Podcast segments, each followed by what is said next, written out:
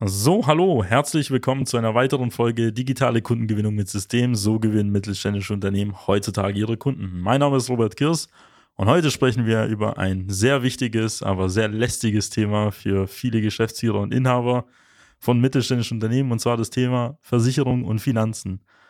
Dafür habe ich aber auch noch einen spannenden Gast eingeladen, den Marc Sonnet. Ja, vielen Dank für die Einladung. Und wir werden mal dieses Thema mal Schritt für Schritt auseinandernehmen und der Marc wird natürlich ein paar interessante Facts und ein paar interessante Ansichten von Ihnen teilen. Seien Sie gespannt.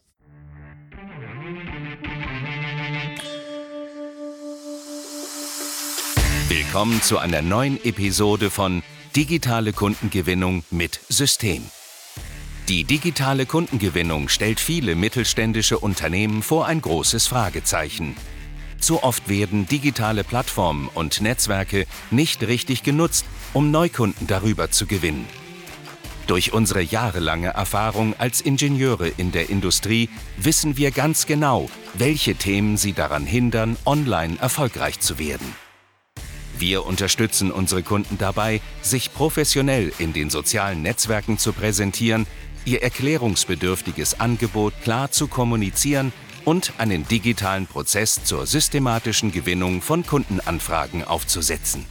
In diesem Podcast teilen Geschäftsführer Robert Kirs zusammen mit Anis Kafka ihre Erfahrungen, Best Practices und Know-how, um sie in ihrem Business weiterzubringen und neue Märkte zu erschließen. Also, dann fangen wir hier auch schon mit unserem ja, Gespräch hier mit dem Marc an. Wir werden halt das Thema Versicherung, Finanzen für den Mittelstand mal heute ansprechen. Er wird da auf jeden Fall konkrete Tipps auch geben. Und ich denke mal, Marc, vielleicht fängst du einfach mal damit an, dich einfach mal kurz vorzustellen, was du machst, wer du bist und wie du dazu gekommen bist, hier mittelständische Unternehmen in dem Bereich zu beraten. Ja, sehr gut. Mein Name ist Marc Sonnet. Ich komme ursprünglich aus der Finanzverwaltung. Du hattest es schon angesprochen. Das Lieblingsthema für die Unternehmer ist Versicherung, ja, gefolgt von Steuern, je nachdem, in welchem Bereich man es sieht. Und ähm, ich war fünf Jahre selbst Finanzbeamter, also habe alles ähm, steuerliche letzten Endes gesehen. Wenn der Unternehmer dann ähm, seine Steuererklärung eingereicht hat, auch die Geldanlagen oder Immobilien, alles steuerlich ausgewertet. Und danach ging es für mich weiter. Dann habe ich das, äh, den Studiengang Rechnungswesen, Steuern, Wirtschaftsprüfung, Wirtschaftsrecht begleitet.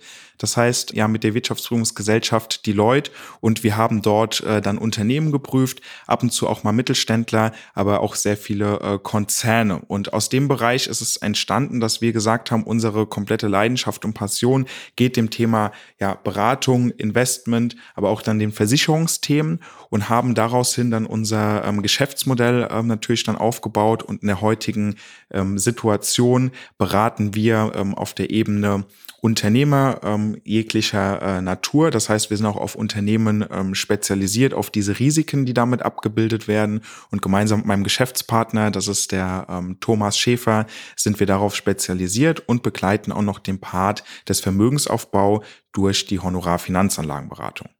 Das hört sich auf jeden Fall nach einem spannenden Werdegang an und natürlich auch einem interessanten Angebot. Vielleicht steigen wir auch gleich in das Thema so ein, äh, vielleicht so Sachen, die dir einfach generell auffallen bei vielen Unternehmen. Bei Versicherung, Finanzen, das hat man ja zum einen auf der privaten Seite, also jeder kennt es in irgendeiner Form, bekommt es halt, ja, tatsächlich auch nirgendwo gelehrt, außer dass man es irgendwie hineingeworfen wird. Dann wird man mal besser, vielleicht noch mal schlechter beraten, dann hat man mal vielleicht bessere Produkte oder schlechtere, tendenziell wahrscheinlich eher das Letztere. Was sind so Analogien vielleicht jetzt im geschäftlichen Bereich, so die dir aufgefallen sind oder die du halt beobachtet hast? Was wir halt immer wieder sehen, äh, ist einmal das Thema, und damit möchte ich auch starten mit der Betreuung. Also wir sehen es sehr häufig, gerade bei Unternehmer äh, im Mittelstand, dass einfach die Betreuung durch den Ansprechpartner im Versicherungswesen ja nicht ideal läuft, um es mal so zu sagen. Das heißt, es wird gar nicht mehr häufig vorbeigeschaut ähm, für ein Update-Call oder auf dem Laufenden gehalten. Wenn irgendwelche Anfragen sind, dann dauert das Ganze sehr, sehr lange und ist sehr komplex. Und da ist halt so der erste Part die Betreuung. Ja, das heißt, der Dienstleister, der sich jetzt dort äh, befindet, ich werde auch später noch ein bisschen auf die unterschiedlichen äh, Merkmale von den, ob das jetzt ein Vertreter oder Makler etc. ist, nochmal eingehen.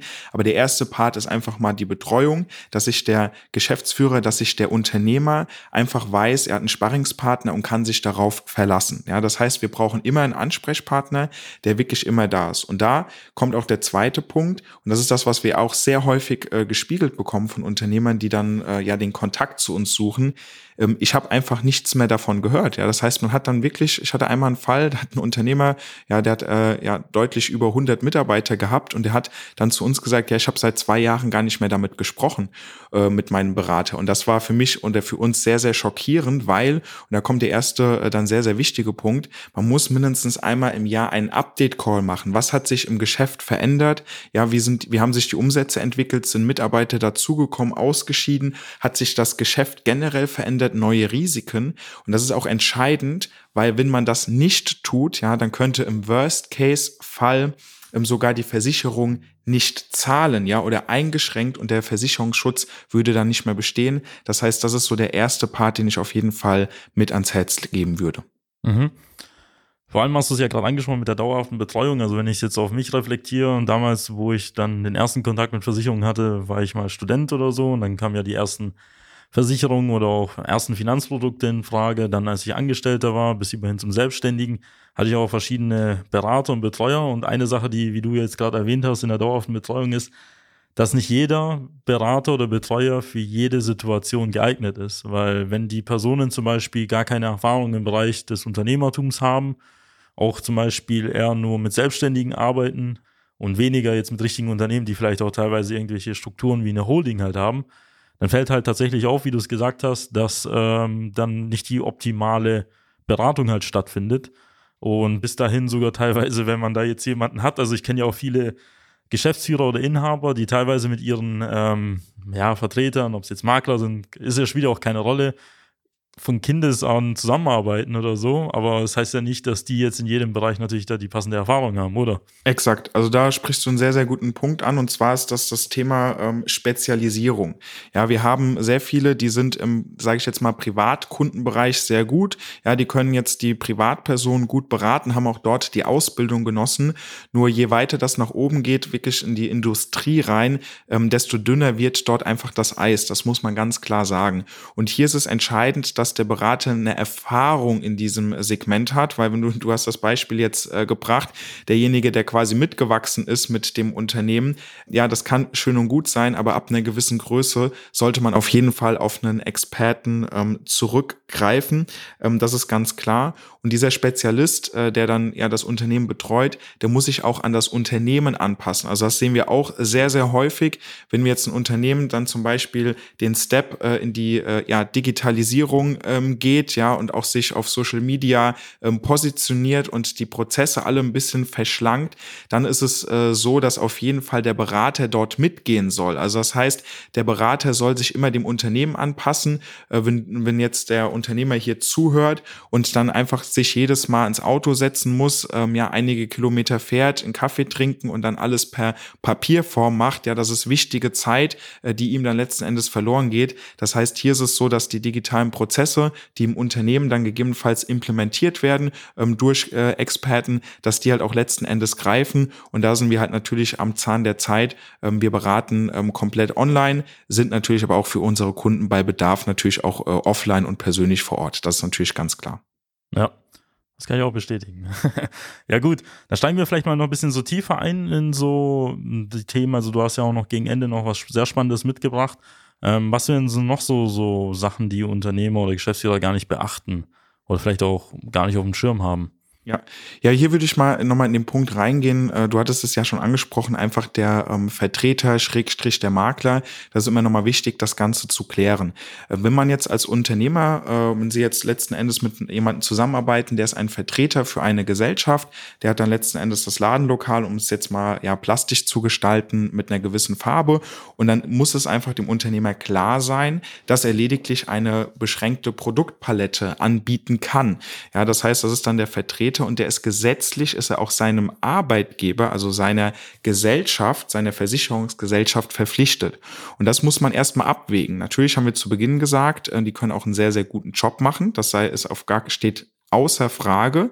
Es ist aber einfach für äh, mich als Unternehmer, muss ich mir auch die Frage stellen, welche Form ja des Beraters wähle ich? Und wenn ich jetzt in die zweite Form, wo wir auch äh, uns natürlich dafür entschieden haben, ähm, als Makler auftreten, dann sind per Gesetz, sind wir dem Unternehmer, dann sind wir ihnen verpflichtet und nicht der Gesellschaft, weil wir müssen den Markt durchforsten und das beste Produkt vom Preis-Leistungs-Verhältnis für unsere Kunden finden, wir dürfen nicht in dem Sinne, ja, auf unsere eigene Tasche schauen, sondern wir müssen den Markt durchforsten. Und das ist auch eine, ein wichtigen Punkt, den man in der Instanz mal prüfen kann. Und auch ist es so, wenn man freien Marktzugang hat, dann kann man auch Spezialkonzepte ähm, ja einfach bilden und äh, gewerkstelligen, weil man kann halt aus dem Vollen schöpfen. Und der weitere Part, der noch da ist, auch ein bisschen über den Tellerrand hinauszuschauen, weil vielleicht für die spezielle, für ihre spezielle Branche kann es sein, dass vielleicht ja ein Anbieter, der vielleicht nicht in Deutschland ansässig ist, sondern aus dem Ausland kommt, den perfekten Versicherungsschutz bilden kann. Und da sollte man halt einfach einen vollumfassenden Marktüberblick, ja, sollten sie einfach gewähren für ihr Unternehmen. Mhm. Am Ende des Tages geht es ja auch nicht, wie du es gesagt hast, jetzt nur um ein paar Euro zu sparen. Also, weil es gibt ja, ja auch viele Sparfüchse, die da draußen halt nur drauf schauen, ob sie da irgendwo mal 5 Euro oder 10 Euro hier in der Police rausholen, sondern eigentlich am Ende des Tages, ob man das passende Konzept hat. Ähm, weil zum Beispiel bei euch oder damals, also in der Zusammenarbeit mit euch ist uns aufgefallen, dass eigentlich einige Sachen auch gar nicht bei uns da waren, die eigentlich elementar da sein sollten, von denen ich sogar ausgegangen bin. Und da stellt sich halt so große Frage, wie viele Lücken gibt es denn noch so bei Unternehmen? Was sind da so Sachen, die halt so tatsächlich halt auftauchen? Ähm, und dann noch das andere Thema, wir haben jetzt gerade über Versicherungen gesprochen, was es noch für Finanzkonzepte halt gibt, weil es gibt ja viele Unternehmen, die horten ja schon so ein bisschen Geld so oder stapeln das Geld förmlich ähm, im Tresor oder auf der Bank.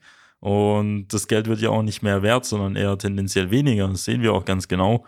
Ähm, wie sieht's denn da aus? Also erstmal kommen wir auf den äh, Punkt äh, der Lücken. Äh, da hast du es schon richtig angesprochen. Das, was wir auch immer durchführen, ist ein sogenannter Risk-Check. Das heißt, wir äh, beleuchten dann das Unternehmen. Ja, das heißt, wir sprechen dann mit dem ähm, Geschäftsführer oder mit der ähm, speziellen Abteilung und machen uns, verschaffen uns erstmal einen Überblick über das Unternehmen. Und dann sehen wir auch ganz genau, wo sind Risiken und wo können letzten Endes Gefahren sein. Und dann ist es unsere Aufgabe, diese Gefahren aufzuzeigen, weil letzten Endes entscheiden Sie, ja, als Geschäftsführer Geschäftsführer von ihrem mittelständischen Unternehmen ob sie letzten Endes diese Lücke schließen. Ja, weil das ist einfach das Konzept, um ein bisschen rauszuzoomen der Versicherung. Sie erkennen ein Risiko und sie geben das Risiko an eine dritte Partei, nämlich an diese Versicherungsgesellschaft ab. Sie verkaufen quasi das Risiko. Und jetzt ist es individuell, hat jeder ein anderes Risikoprofil. Manche Risiken sind so existenzbedrohend, das wäre einfach ja fatal, diese nicht äh, abzusichern. Aber bei anderen, wo man sagt, okay, das könnte jetzt sein, da gibt uns uns natürlich auch dann ähm, der Geschäftsführer, der Inhaber dann auch Feedback, ob er dafür einen Schutz haben möchte. Aber du hast es schon richtig angesprochen, Robert. Ähm, hier ist das Entscheidende, wenn ich gar nicht weiß, dass diese Lücken da ist, ja, weil ich jetzt nicht an einem Sonntag nach einer harten Woche äh, mich äh, Versicherungsgesetze in dem Sinne durchlese, dann ist das halt einfach die Aufgabe von einem adäquaten Berater, der überhaupt mal sensibilisiert für diese Themen, dass halt einfach letzten Endes Versicherungslücken ja, bestehen und diese halt natürlich dann auch auf aufklärt.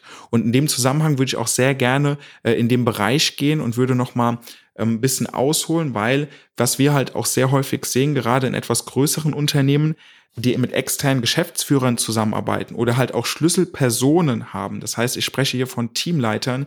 Hier ist es auch so, dass diese mit ins Konzept gehören. Also das heißt, ich spreche hier von der Geschäftsführerabsicherung und von der Schlüsselpersonen, die im Unternehmen einfach tätig sind, dass man dort eine Absicherung hat. Weil gerade ähm, in dem Zusammenspiel, wenn jetzt äh, Finanzierungsrunden vielleicht da sind oder wenn Banken mit ins Spiel kommen, Fremdkapital ist da, dann ist das, sind das sehr, sehr entscheidende Themen und dann sollten auf jeden Fall auch die Schlüsselpersonen, ja, oder die Geschäftsführer sollen auch de äh, definitiv abgesichert sein. Ja, das ist nochmal ein sehr, sehr wichtiger Punkt an der Stelle. Ja, spannend. Das ist halt ein Thema, da haben wir auch vor kurzem was drüber gesprochen, aber jetzt vielleicht, äh, Marc, was ist so, ja, vielleicht in der aktuellen Dekade, wir haben da ja gerade, wir haben turbulente Zeiten, was vielleicht jetzt in den nächsten Jahren so ein massives Risiko, was viele Unternehmen vielleicht irgendwie gar nicht auf dem Radar haben oder vielleicht komplett unterschätzen.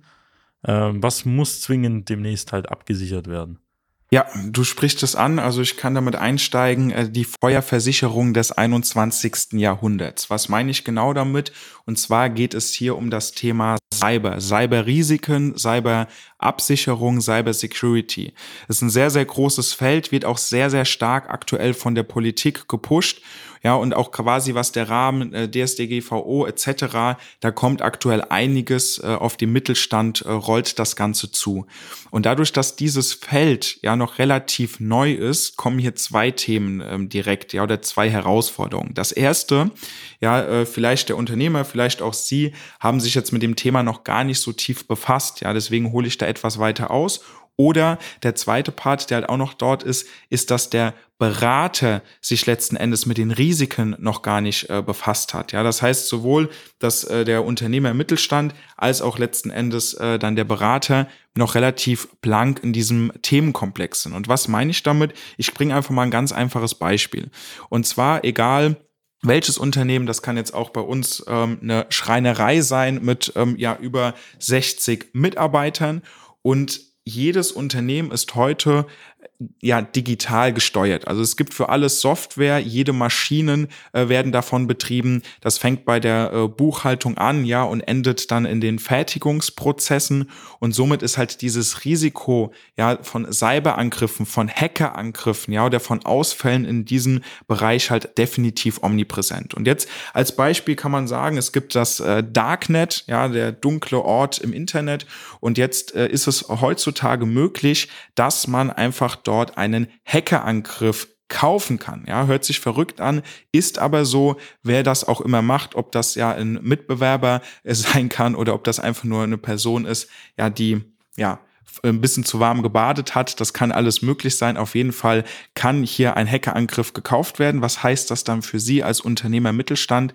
Ganz einfach. Sie bekommen, Sie kommen morgens nach dem Wochenende auf die Arbeit, betreten Ihr Büro, betreten Ihre Fertigungsstätten, machen den Laptop äh, auf und sehen auf dem Bildschirm zwei Zahlen zwei Zahlen. Die erste Zahl äh, bedeutet, so viel Tage läuft das System noch, bevor es komplett abgeschaltet wird und ein Blackdown ähm, sozusagen entsteht. Und die zweite Zahl ist die Summe, die Sie äh, zahlen müssen, damit sie weiter ihrem Unternehmen betreiben können.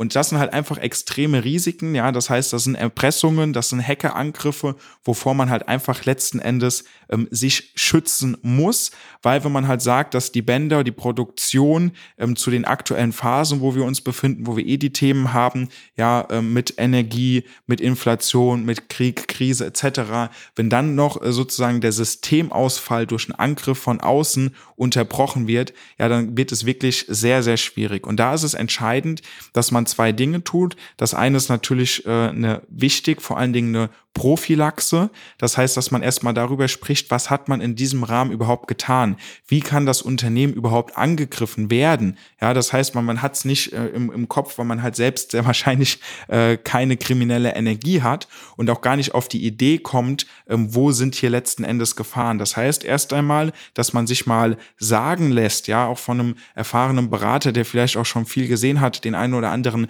Angriff leider schon mit äh, erlebt oder vielleicht sogar abgewehrt hat. Was sind so die Themen, die halt einfach in dem Part entscheidend sind. Und dann der nächste Punkt, den wir definitiv haben, ist dann ja eine Vorsorge äh, zu treffen. Wenn man dann erstmal sich sensibilisiert hat für diese Themen, dann geht es darum, dass man ganz klar sagt, wie kann ich mich jetzt explizit dafür schützen? Und dort ist halt einfach die Cyberversicherung ähm, der aktuelle Way to go, wo man halt wirklich sagen kann, ich kann hierdurch ja Risiken oder Lücken dann letzten Endes schließen, kann von vornherein, ja, in dem Sinne ich ja das Thema mit Firewall und sowas alles überarbeite, schon Hackerangriffe abwehren. Aber, und das ist auch der entscheidende Punkt, wenn es tatsächlich passiert, dass ein Angriff kommen soll, ja, oder dass wir einen Systemfehler oder etwas dergleichen haben, dass wir dann auf ähm, Fachpersonal zurückgreifen können.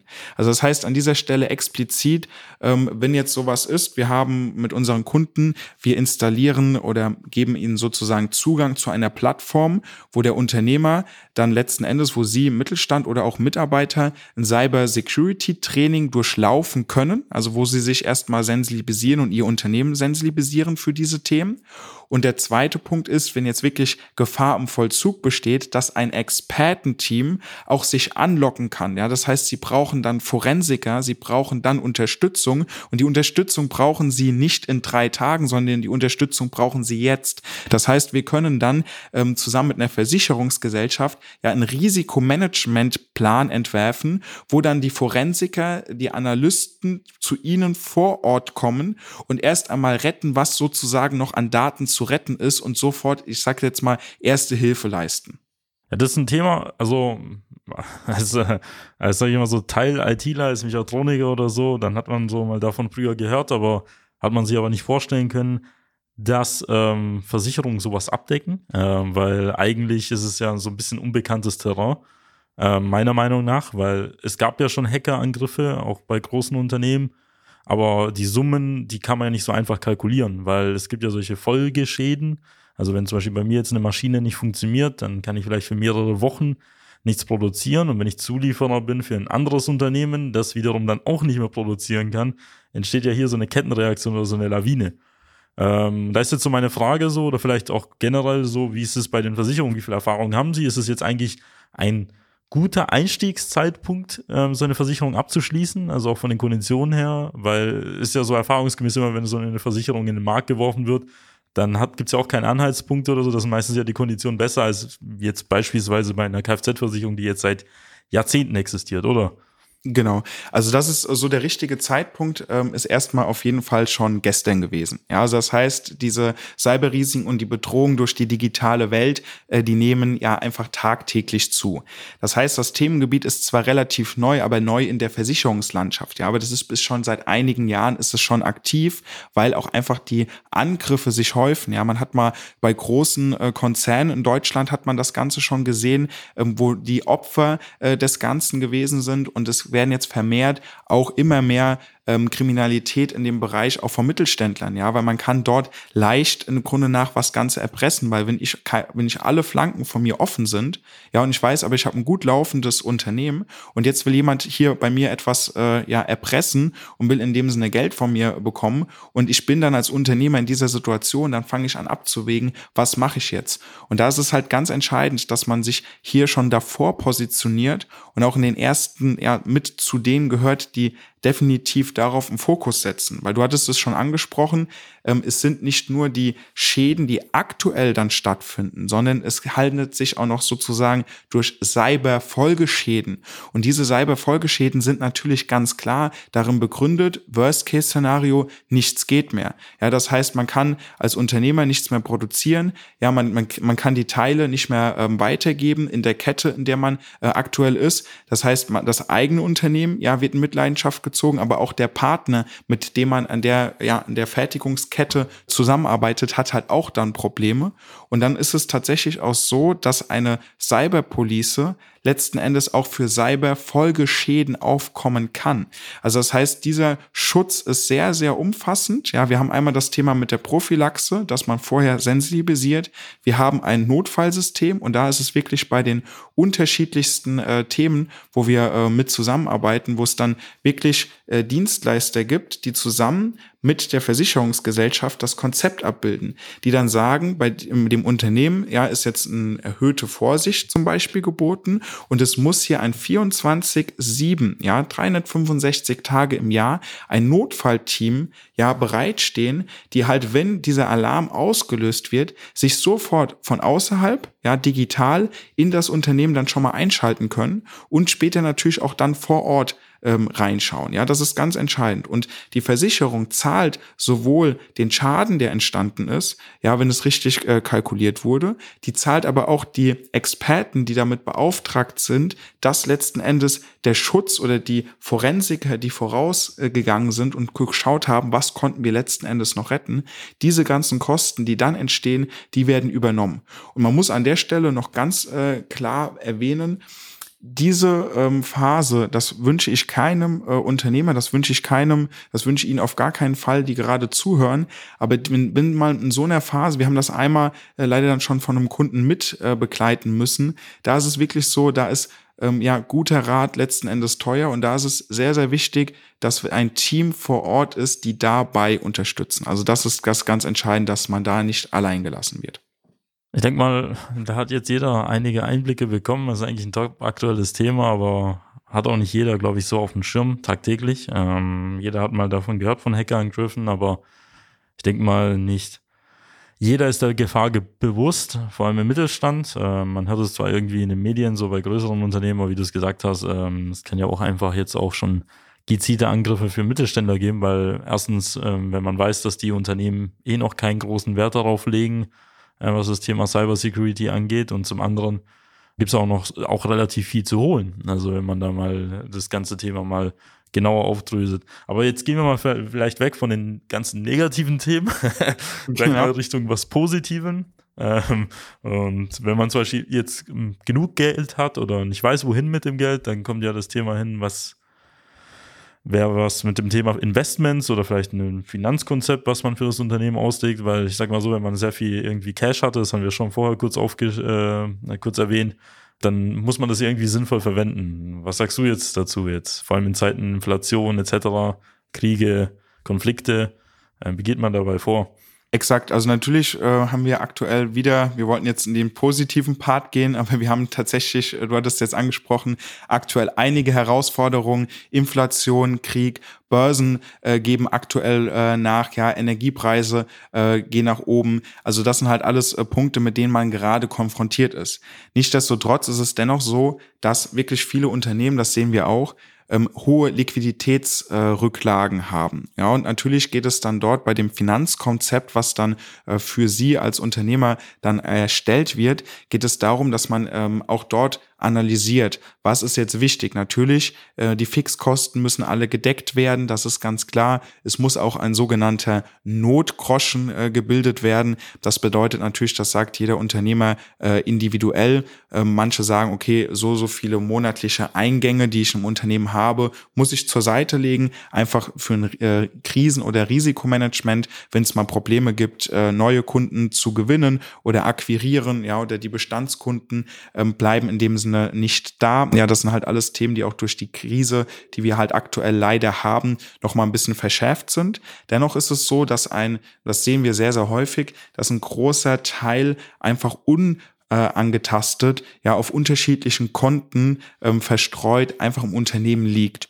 Und da gibt es halt einfach grundsätzlich die Möglichkeit, dass man ähm, dort ein Konzept entwirft und ein sogenanntes Unternehmerdepot einrichtet. Ja, das heißt, das Unternehmerdepot wird an das Unternehmen angedockt. Ja, man hat dann dort natürlich den Zugang und hat dann die Möglichkeit, einen Teil des überschüssigen Kapitals, was man hat, anzulegen, ja, und dieses Geld anzulegen und für sich dann nochmal im Unternehmen arbeiten zu lassen. Also das sehen wir sehr, sehr häufig. Das kommt auch, wenn wir das Konzept in ähm, ja, unseren Kunden vorstellen, kommt das Ganze einfach sehr gut an. Ja, weil man würde einfach sonst äh, das Geld letzten Endes, ich würde jetzt sagen, ja, sich selbst überlassen und aktuell von der Inflation so ein bisschen ja weniger werden. Aber in dem Sinne, wenn man halt dann wirklich sagt, ich richte hier ein Unternehmerdepot ein, lasse das Geld dann nochmal was überschüssig ist, was verdient wurde, was im Unternehmen ist, dann auch noch für mich arbeiten, ist das halt natürlich ein äh, sehr, sehr guter und großer Effekt.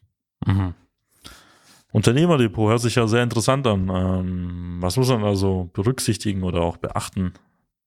Genau, also es gibt dort schon mal fünf äh, Themen, die ich äh, sehr, sehr gerne immer aufführe für die sogenannte perfekte Geldanlage. Ja, das heißt, diese Punkte, die muss man sozusagen äh, oder müssen Sie als Unternehmer definitiv dann abhaken. Das kann man natürlich auch auf der privaten Ebene prüfen, ob man dort gut aufgestellt ist oder vielleicht irgendwelche Verträge hat, wo man so ein bisschen die, äh, die Übersicht verloren hat. Ähm, das heißt, dort ist es so, wenn wir mit den Punkten starten, das erste für die perfekte Geldanlage, sie muss renditestark sein.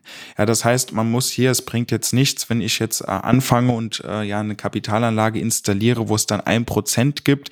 Ja, bei einer Inflation von weit über sieben Prozent macht es sowieso keinen Sinn, aber wir müssen Rendite stark sein. Also das heißt, wir müssen einiges an Rendite abholen. Der nächste Punkt, und das wird sehr, sehr häufig, das sehen wir auch in unserem Alltag vernachlässigt, und das sind die Kosten. Ja, das Ganze muss kostenoptimiert sein, weil wir kriegen Verträge auf den Tisch gelegt ähm, von Unternehmern, die dort abgeschlossen wurden. Ja, da schlackern wir mit den Ohren, was da letzten Endes äh, für Kosten enthalten sind. Und wenn ich in dem Sinne selbst eine hohe Rendite habe, aber ich habe umso höhere Kosten, lohnt sich das Ganze auch nicht. Das heißt, zweiter Punkt, kostenoptimiert. Dritter Part, und das ist auch wiederum ein sehr, sehr wichtiger Punkt, ist das Thema der Flexibilität. Flexibel, ja, warum? Weil ihr Geschäft, ja, ähm, ist flexibel. Es kann sich sehr, sehr viel verändern. Natürlich, man hat eine Planung die nächsten Jahre, das nächste Jahr, wie sich alles entwickelt, aber man muss flexibel sein. Ja, es gibt Zeiten, da, da braucht man mehr Kapital, mehr Cash im Unternehmen, was man direkt wieder reinvestiert. Ja, da ist vielleicht die Sparrate etwas geringer.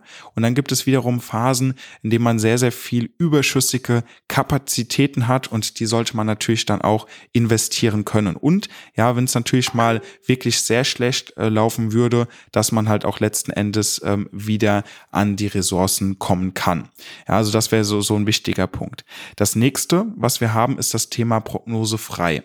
Was bedeutet äh, prognosefrei? Das heißt, wir investieren, wir spekulieren nicht. Ja, das heißt, die Investments, die letzten Endes getätigt sind, die wir installieren, sind auf Grundlage der Wissenschaft, also der Finanzwissenschaft und der Finanzmathematik. Ja, das ist ein ganz entscheidender und äh, wichtiger Part, den wir, äh, den wir dort haben.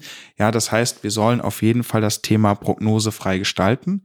Und der letzte Punkt, ja, der liegt mir natürlich besonders am Herzen, ähm, weil ich, wie gesagt, fünf Jahre im Finanzamt war, drei Jahre äh, Steuerrecht auch noch studiert habe.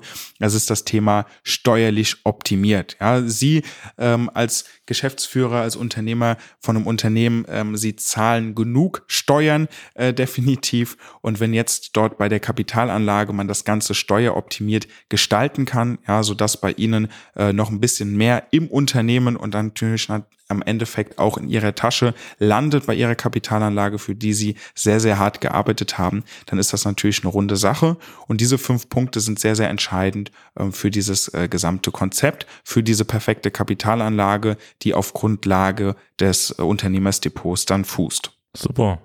Dann haben wir, glaube ich, heute auch einen guten Überblick über fast alle Themen halt gehabt. Vielleicht machen wir auch eine kurze Zusammenfassung von all den Punkten, die du angesprochen hast, äh, Marc ähm, damit da jeder äh, weiß, was wir von Anfang an angesprochen haben, weil wir hatten eine hohe Inhaltsdichte äh, und möchten ja natürlich alle nochmal abholen. Also der erste Punkt, gleich steige ich ein, dann kannst du dann weiter fortführen, war ja das Thema, dass man ja eigentlich eine optimale Betreuung braucht, auch eine regelmäßige, weil es kann sich innerhalb eines Jahres sehr viel ändern. Ähm, nicht nur im Unternehmen, selbst am Markt ergeben sich ja neue Versicherungs- und Finanzprodukte. Vielleicht führst du mal fort, was waren die nächsten Punkte, über die wir gesprochen haben? Genau, das Thema, ähm, wie du es schon richtig ausgeführt hast, erstmal das Thema Betreuung, damit auch verbunden die Updates, ja, dass es regelmäßige Calls äh, im Grunde nach äh, gibt und Meetings, wo natürlich auch die, ja, die regelmäßigen Updates gefahren werden. Der nächste Punkt, den wir uns dann angeschaut haben, war einfach das Thema ähm, der, der richtige Berater, die Unterschiede, was ist ein Versicherungsvertreter, wem ist er verpflichtet, was ist ein Makler gefolgt äh, von den Spezialisten. Ja, das heißt, äh, dass sie ähm, ja es sich wert sind und auf jeden Fall einen Experten sich ins Boot holen sollten, der über ihr Unternehmen extrem gut Bescheid weiß. Wir haben über den Punkt den freien Marktvergleich gesprochen, dass man halt letzten Endes nicht nur ja, eine beschränkte Produktpalette hat, sondern dass sie ähm, einfach komplett den kompletten Marktzugang erhalten. Ähm, der weitere Punkt, den wir hatten, waren einfach generell Lücken. Ja, wir haben darüber gesprochen, wo könnten Lücken sein, wie kann man letzten Endes Lücken erkennen und wie kann man diese schließen. Und darin angefordert äh, oder darin weitergehend haben wir uns über das Thema unterhalten, Geschäftsführerabsicherung, Schlüsselpersonen in ihrem Unternehmen. Wir haben das Ganze beleuchtet, wie schaut man sich das Ganze im Endeffekt an und ein relativ äh, großer Anteil war die Feuerversicherung des 21. Jahrhunderts, nämlich alle Themen Cyber. Das heißt, wenn ich es äh, dort geschafft habe, sie ein bisschen für diese Themen zu sensibilisieren und dort äh, auf Grundlage dessen vielleicht ja eine Prophylaxe betreiben konnte, dann hat das heute ähm, sehr, sehr gut gefußt. Der nächste Punkt, äh, den wir hatten, da hatten wir einen, einen Sprung gemacht äh, von weg von diesen Versicherungs- und Absicherungsthemen hin in den Aufbau, was macht man mit überschüssigem Kapital. Wir haben uns das Unternehmerdepot angeschaut und ich habe Ihnen noch fünf Punkte mitgegeben, wie Sie die richtige ähm, Kapitalanlage erkennen können. Das war so ein bisschen der, ja, der Abriss des heutigen Gespräches. Ähm, zum Ende würde ich noch mal ähm, eins, zwei Worte dann gerne an Sie richten, ähm, was wir halt einfach im Alltag äh, sehr, sehr häufig erleben und was vielleicht noch mal so ein, ja, wie so ein Goldnugget sein kann. Das Goldnugget ist, schauen Sie sich Ihre Verträge an. Also das heißt wirklich die Verträge für Ihr Unternehmen, aber auch in der privaten Ebene suchen Sie diese raus, verschaffen Sie sich einen Überblick und lassen Sie diese prüfen. Das ist jetzt erstmal konträr äh, zu dem Thema Goldnugget, weil jetzt ist man an dieser Stelle, wo kein Unternehmer Bock drauf hat, sich nämlich hinzusetzen und diese ganzen Unterlagen zu digitalisieren und prüfen zu lassen. Aber der Effekt, der danach kommt, wenn man das nämlich einmal gemacht hat, das Ganze zusammengetragen hat und man sieht eigentlich in diesem Part dann erst, ich habe ein bisschen was in dem Ordner, dann steht noch was da im Regal, ach, hier ist was in meiner Ablage gelandet, dann habe ich noch mal ein bisschen was digital und äh, noch mal da ein paar Schnipsel. Und erstmal zu sehen und zu finden, was man überall hat, ja, einfach mal eine Vertragsübersicht, das darf natürlich eigentlich nicht so weit kommen, wenn der Berater einen guten Job macht, weil dann haben sie immer wieder alle Sachen digital äh, bereit mit einer Übersicht, aber das äh, sehen wir einfach sehr, sehr häufig, dass diese Sachen verstreut sind. Wenn man dann das ein einmal zusammengetragen hat und dann dort eine Analyse gefahren hat und dann merkt, okay, hier habe ich Einsparungspotenzial, da habe ich Optimierungspotenzial, da habe ich Potenzial. Und vor allen Dingen auch ähm, geführt hin zu diesen Themen für den Vermögensaufbau. Das heißt wirklich, wo man Versicherungsverträge hat, die man für den Vermögensaufbau abgeschlossen hat, auch die vielleicht auf der privaten Ebene, dass man sagt, ich will auch, weil ich jetzt nicht die üppige Rente bekomme, möchte ich natürlich auch später im Alter gut leben können. Und sie legen monatlich etwas zur Seite aus ihrer Tätigkeit, aber ja, es kommt nichts letzten Endes an oder man schaut sich mal den Vertrag an und merkt irgendwie nach einigen Jahren, oh, da ist irgendwas im Argen. Ich habe so ein relativ schlechtes Gefühl in der Brust. Ich weiß nicht genau, was es ist, aber es fühlt sich nicht so gut an. Dann ist der Punkt gekommen, diese Sachen einmal zusammenzusuchen und einen Fachmann drüber schauen zu lassen. Und wenn man diesen Weg, das wirklich einmal gegangen ist und danach dann einfach die Optimierung sieht, A, was sie sparen, B, was sie für bessere Leistung haben und vor allen Dingen auch C, was sie aus ihrem Geld mehr rausholen können, dann ist das ja ein sehr, sehr schönes Gefühl an dieser Stelle. Ja, dazu musste ich mich auch tatsächlich vor einiger Zeit auch überwinden, das Ganze mal rauszusuchen und sich mal eine Übersicht zu verschaffen.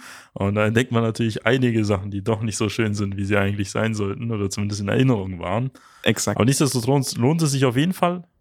Äh, Marc, danke für den Überblick. Wie, äh, du hast dich ja irgendwie jetzt hier auch als Experte herauskristallisiert für diese Themen. Wie kann man mit dir in Kontakt treten?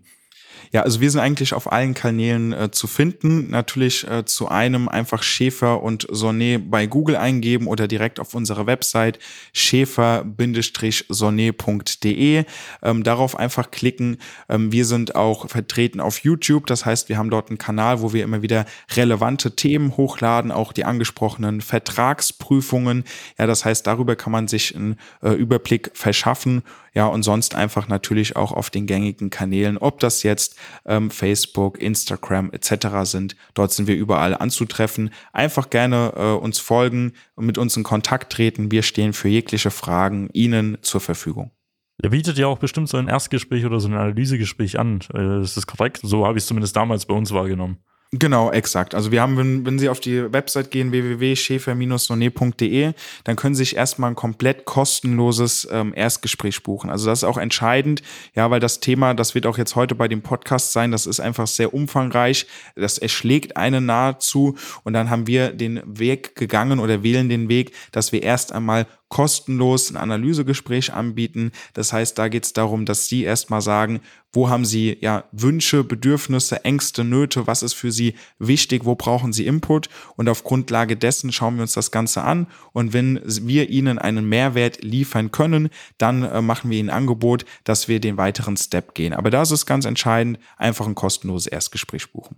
Ja, super. Wir werden das Ganze natürlich auch unten in den Shownotes verlinken. Also wir werden auch die ganzen Links finden. Deswegen ist es auch kein Problem, da das Ganze dann von euch aufzufinden. Ähm, dann hatten wir heute, glaube ich, sehr gute Insights in einen, ja, sage ich mal, so recht frischen Bereich für unsere Zuhörer. Und danke, Marc, auf jeden Fall, dass du da teilgenommen hast in der Folge. Ja, vielen herzlichen Dank, Robert, für die Einladung. Und wenn Ihnen diese Folge gefallen hat, dann würde ich mich freuen, wenn Sie den Podcast auch Ihre Geschäftspartner, Freunde, Lieferanten ähm, weiterempfehlen. Und ich freue mich, Sie auch in der weiteren Folge begrüßen zu dürfen. Ihr Robert Kirs. Bis dann. Ciao. Nutzen Sie die Gelegenheit und profitieren auch Sie von den exzellenten Leistungen der Social Media Schwaben GmbH. Gerne laden wir Sie auf ein kostenloses Erstgespräch ein, in dem wir Ihre aktuelle Situation analysieren und eine für Sie individuelle Social Media Strategie entwickeln, die Ihr Unternehmen ganzheitlich in das beste Licht rückt und Ihnen kontinuierlich Neukundenanfragen generiert. Buchen Sie Ihr kostenloses Erstgespräch auf www.socialmedia-schwaben.de. Wir freuen uns auf Sie.